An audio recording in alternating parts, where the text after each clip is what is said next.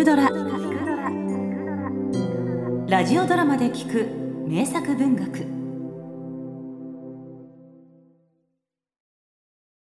親譲りの無鉄砲で子供の時から損ばかりしている。親父もおふくろも俺をちっとも可愛がらなかった。だがキヨという下女だけは俺を可愛がってくれた。坊ちゃんあなたは本当にまっすぐで良いご気性をお持ちです。俺はお世辞は嫌いだ。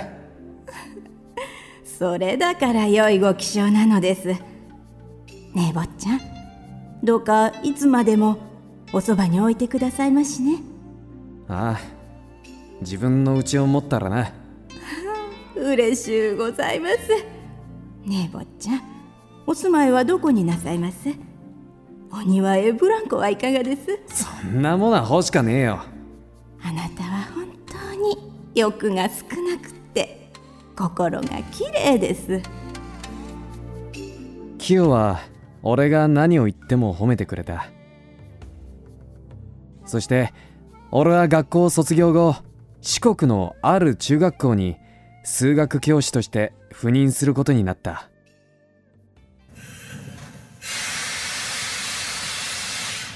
坊ちゃんいつお帰りになります？キヨそんな顔をするな。夏にはきっと帰る。坊ちゃんもう根性のお別れかもしれません。どうかどうかお元気で。出立の日キヨは泣いた。俺ももう少しで泣くところだった。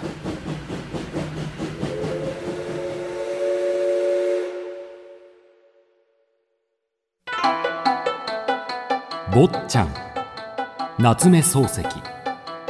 前編。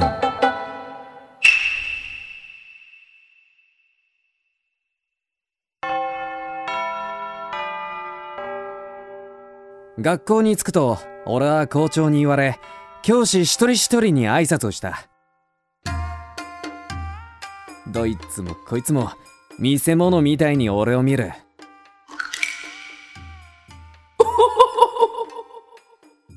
こんな田舎にようこそいらっしゃいました。私が教頭です。生徒の模範として精を出してくださいね。なんだこの女みたいな喋り方はそれにこの暑いのにフランネルのシャツを着ていやがる。しかも真っ赤だ。俺はこいつに赤シャツとあだ名をつけてやった。よう君も数学教師か。俺は数学の主任だ。よろしくな。今度うちに遊びに来たまえ。次に挨拶したのはたくましい体格のイガグリ坊主だまるでシエー山の悪僧といった面構えである。この坊主は山嵐と呼ぶことにした。せっかくだ。俺が他の先生を紹介しよどうやら山嵐は親切なたちらしい。後で聞いたらこの男が一番生徒に人気があるそうだ。おや、あなた、お国はどちらでゲス？え？東京？そりゃ嬉しいでゲスな。あっしもこれで江戸っ子でゲス。次に挨拶したのは芸人風の美術教師だ。センスをパチパチさせてよくしゃべる。こんなのが江戸っ子なら東京には生まれたくなかった。彼は教頭とは仲がいい。うっかり陰口を言うなよなるほど見るからに太鼓持ちだ奴のことは野太鼓と呼ぼうそして次に挨拶したのは随分と顔色の悪い男だったはじめまして。英語教師の古賀です。しばらくはご不便なこともあるでしょう。お困りのことがあったらご相談ください。顔は青いがナスのように膨れている。俺はとっさに裏なりと名付けた。彼はおとなしいしめったに笑わん。だが人格は温厚特実。彼のような人を君子というのだろう。彼には別品な婚約者がいてな。ここらじゃマドンナって呼ばれてる。おっとこの話題はここじゃ禁句だぜなぜかと聞きたかったが狭い田舎だどうせくだらん事情でもあるのだろう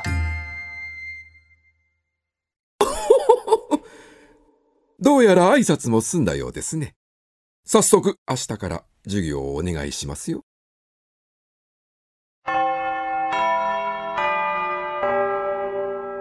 そうして俺は初めて教壇に立ったまず戸惑ったのは俺を先生と呼ぶことだ。先生早くてわからんけれ。先生もちっとゆるゆるやっておくれんかなもし。先生これを解釈してくれんかなもし。先生というのは呼ぶのと呼ばれるのでは雲泥の差だ。足の裏がムズムズしてたまらん。そしてこの田舎者どもは俺の行動をいちいち生やし立てた。あ天ぷら先生ぞな。先生町で天ぷらそばを食ったぞな。それがどうした？俺が天ぷらを食っちゃいかんのか？でも4杯は食いすぎぞな。まったくこんな田舎では他にやることがないらしい生徒たちは俺を探偵のように見張った。あ団子二皿。団子先生ぞな赤手ぬぐい。赤手ぬぐい先生ぞだ先生先生。湯船で泳いじゃいかんぞな。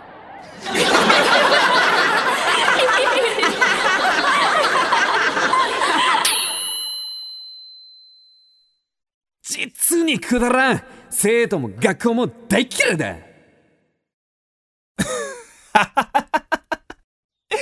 まったく江戸っ子は気が短いな。その日の帰り道俺は山嵐と一緒だった。彼は下宿の世話をしてくれたり氷水をおごってくれたり何かと世話を焼いてくれる。だがいいか君あまり学校の不平を言うといかんぜ。言うなら僕にだけ話せ。厄介な先生もいるからな。厄介な先生？誰のことだ？少しだけ気になった。おい！あそこにいるのマドンナだぜすると山嵐は眼下にある川の土手をきっと睨んだ。見るとそこには色の白いハイカラで背の高い女がいる。俺は美人の形容などできんがなるほど。美しい。そしてその横にいたのはあの見覚えのあるシャツを着た男だった。赤シャツ。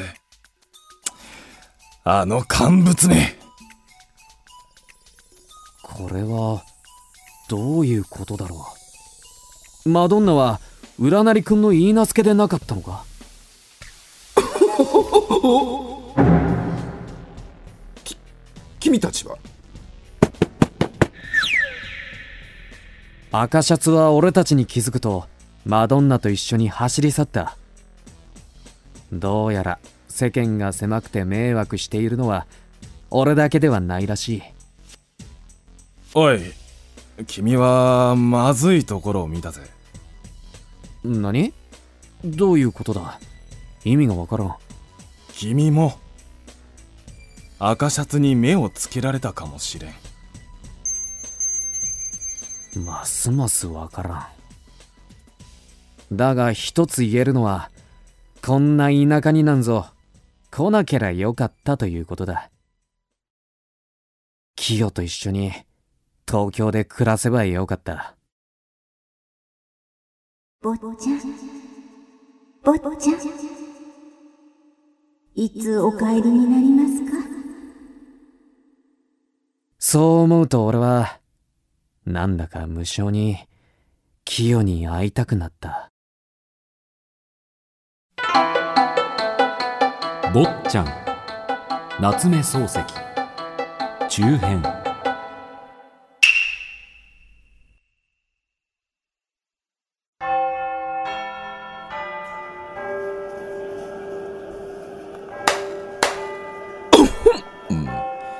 ではそろそろ会議を始めましょう。教頭の赤シャツが相変わらず気色悪い声で言った俺の目には、奴が昨日、占りくんの婚約者、マドンナと一緒にいた姿が焼き付いている。申し訳ありません。少々用事があり遅刻しました。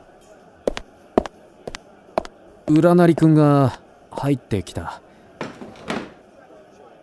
昨日、山嵐からマドンナとのことを聞いて以来、彼が哀れでならない。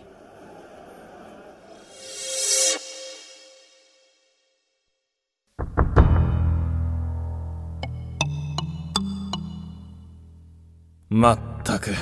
ひどい話さ。あの赤シャツマドンナの家に取り入って占り君から彼女を横取りしたんだ。彼女の家はちょっと今金に困っていてな。そこにつけ入ったんだ。何？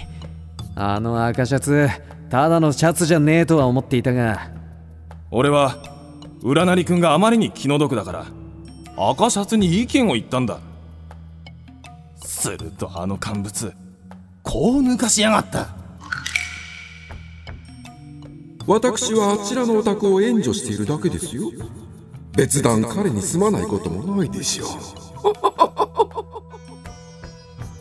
そう言われちゃ俺も引き下がるしかない。それ以来俺はあいつに目をつけられているのさ。だが人のいい占り君は。かわいそうに。彼は今度遠くへ転任になるそうだ。赤シャツの差し金か。当たり前だ。それで赤シャツはめでたくマドンナと祝言ってわけさ。最後に俺を免職にしてな。何？君を免職に？ふん。誰がそうなってやるか。俺が免職になるなら赤シャツも道連れだ。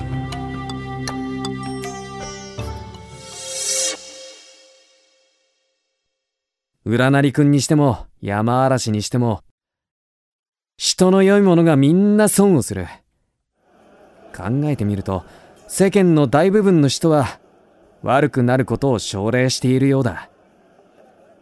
悪くならなければ社会では成功しないと信じている。たまに正直者を見ると、坊ちゃんだの小僧だのと笑い物にする。それじゃあいっそ、学校で倫理など教えない方がいい。えー、それでは会議を始めましょう。まず最近、生徒たちに風紀の乱れが目立ちます。これについて誰か意見は？すると、赤シャツの腰巾着。野太鼓が席を立った。ええもろこしの孤児にもまず貝より始めよ。とあるでげす。この場合我々教師が生徒の鏡になるべきでげしょう。具体的には我々はなるべく贅沢な店飲食店などに出入りするのは控えるべきでげす。例えば、蕎麦屋だの、団子屋だの。先生、町で天ぷらそばを食ったぞな。団子二皿、団子先生ぞな。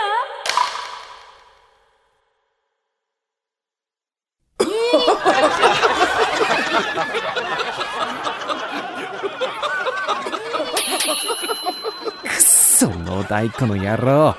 赤シャツの指図だな俺を笑い物にしやがってすると赤シャツがまた口を出した私も賛同いたします。元来教師というのは聖職です。物理的な娯楽のみを求めるのは害悪でしょう。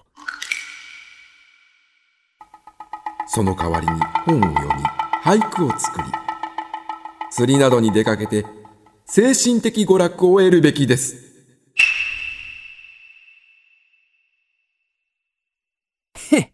黙って聞いてりゃつまんねえこと言いやがって。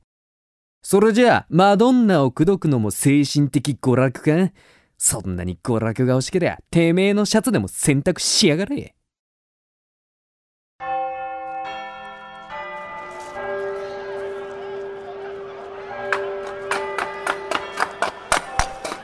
おいさっきの会議でいい考えが浮かんだぞ。ほどんな？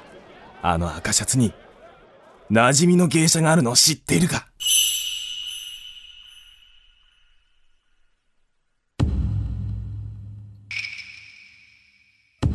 なんだって？やろう。マドンナだけじゃ飽き足らず。何が精神的娯楽だなあ今までならあいつがどんな遊びしようと問題なかった。だがあいつはさっき野太鼓を通して言ったな。教師は聖職である。蕎麦屋へ行ったり団子屋に入ることさえ害悪だと。それじゃあ芸者を買うのは精神的娯楽ってわけか。それだ。だからあいつを懲らしめるにはあいつが芸者を買うのを見届けてそれを追求すればいいんだ。なるほど。そりゃ愉快だ。あいつは角屋って宿屋をよく使うそうだぜ。どうだ？一緒にやるか。ああもちろんだ。そうと決まりゃ今夜から見張ろう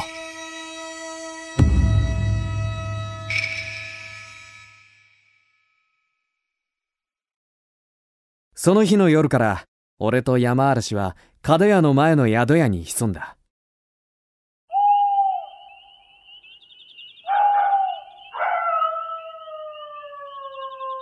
俺はせっかちな性分だが山嵐は頑固なものである。毎晩根気よく角屋を見張った。それにしてもこんな田舎で探偵の真似事をするとは思わなかった。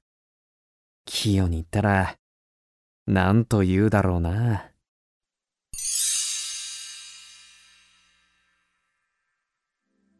坊ちゃんどうかどうか早く帰ってきてくださいましね。ああ清きっと来年の夏には帰るよ。そして牛乳屋でもやって一緒に暮らそう坊ちゃん。お家はどこにします？麻布ですか？麹町ですか？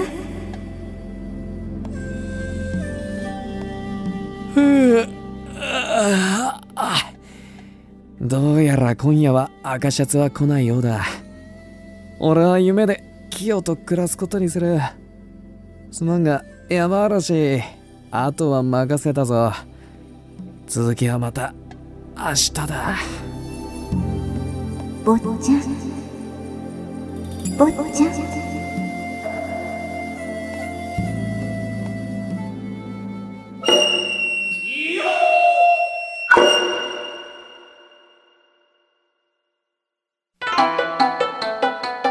坊ちゃん夏目漱石。後編。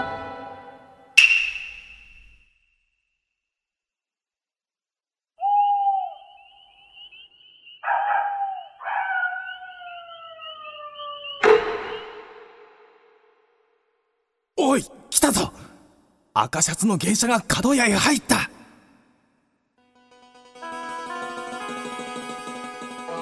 赤シャツと一緒か。いやだが赤シャツのことだ。言い訳ができるように自分は後から来るに違いない。赤シャツの密会現場を見張って8日目。ようやく天中の日が来た。俺と山嵐は用心のため部屋の明かりを消したここまで来て天網開会そうにして漏らしちゃつまらん。静かにしろよ。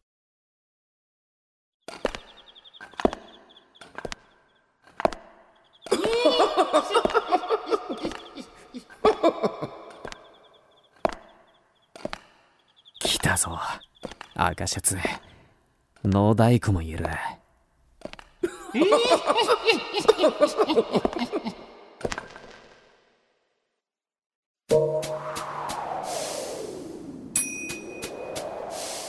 これでマドンナは教頭のものでゲスな邪魔者もいなくなりますし。でもあのベラン名の坊ちゃんはいいんでゲスか？まさしく野太鼓だ。まあ彼は害にはならんでしょう。強がるばかりで策がないから。これは赤シャツだあの医学り坊主といい数学教師にはろくな人間がいないでゲスきっと神経に異常でもあるんでしょう。ち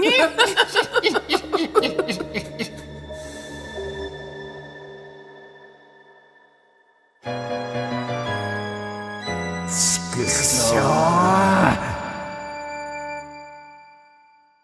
二人は笑いながら角屋の中へ入ったおいやったな。野太鼓のやつ俺を勇み肌の坊ちゃんだと？邪魔者ってのは俺だぜ。失敬千番な。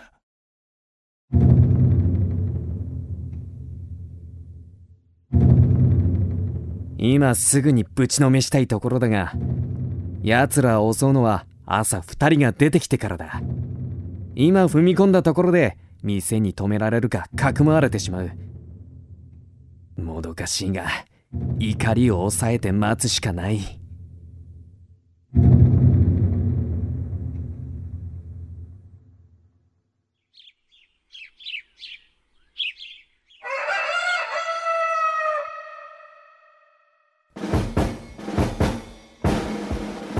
そして朝5時。とうとう2人が角屋から出てきた。どうせやるなら人気のないところだ。俺と山嵐は後をつけ町外れで天中を実行した。待て！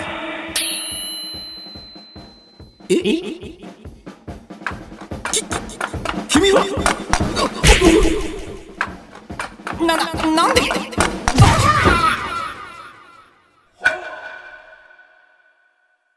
突然の奇襲に赤シャツも野太鼓も狼狽した。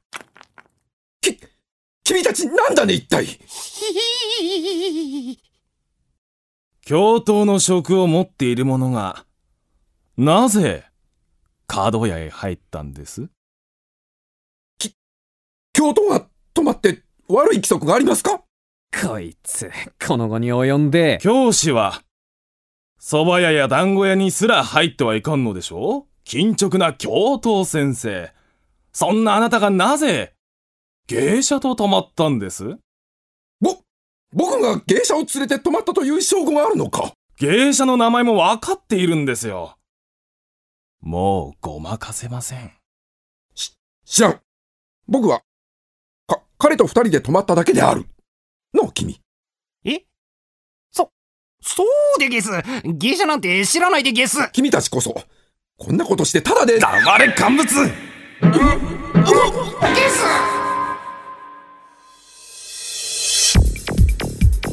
やい野太鼓勇み肌の坊ちゃんった誰のことで？いいえき君のことじゃないでゲス。誤解でゲス。これは乱暴だ。狼藉である。利費を弁じないで腕力に訴えるのはもうだ。ねえ無法でたくさんだ俺と山嵐はポカポカ殴った。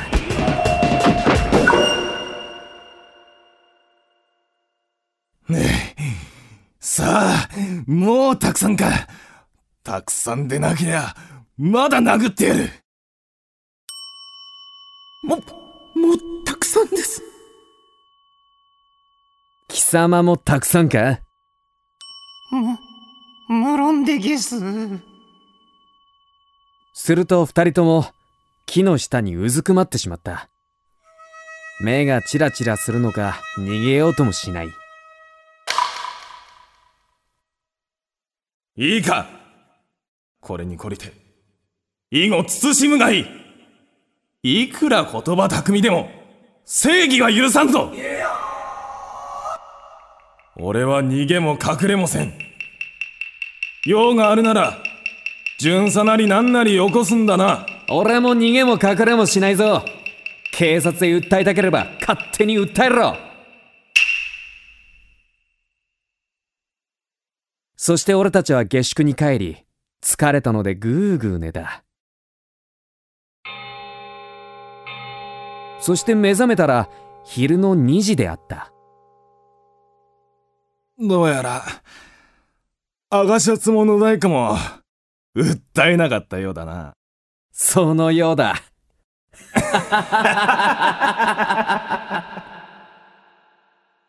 俺たちは大いに笑った。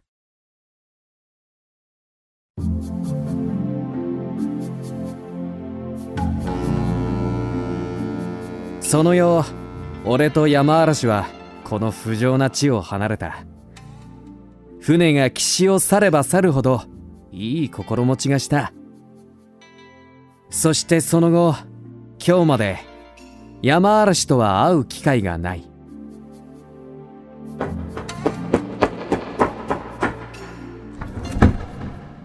おやどなた？坊ちゃん！キヨキヨや帰ったよ。あらまあ坊ちゃん。早く帰ってきてくださったこと。ああ誰があんな田舎にいるもんか。坊ちゃんじゃあ。そうだ。ずっと東京にいるよ。キヨとうちを持つんだ。ああ坊ちゃん。その後俺はある人の計らいで鉄道の義手になった。大きな家は持てなかったがキヨは至極満足そうであった坊ちゃん。キヨが死んだら坊ちゃんのお寺へ埋めてくださいまし。だがキヨは今年の2月肺炎にかかって倒れてしまった。お墓の中で坊ちゃんの来るのを楽しみに待っております。それから間もなくキヨは死んでしまった俺はキヨの言う通りにした。だからキヨの墓は小日向の陽源寺にある。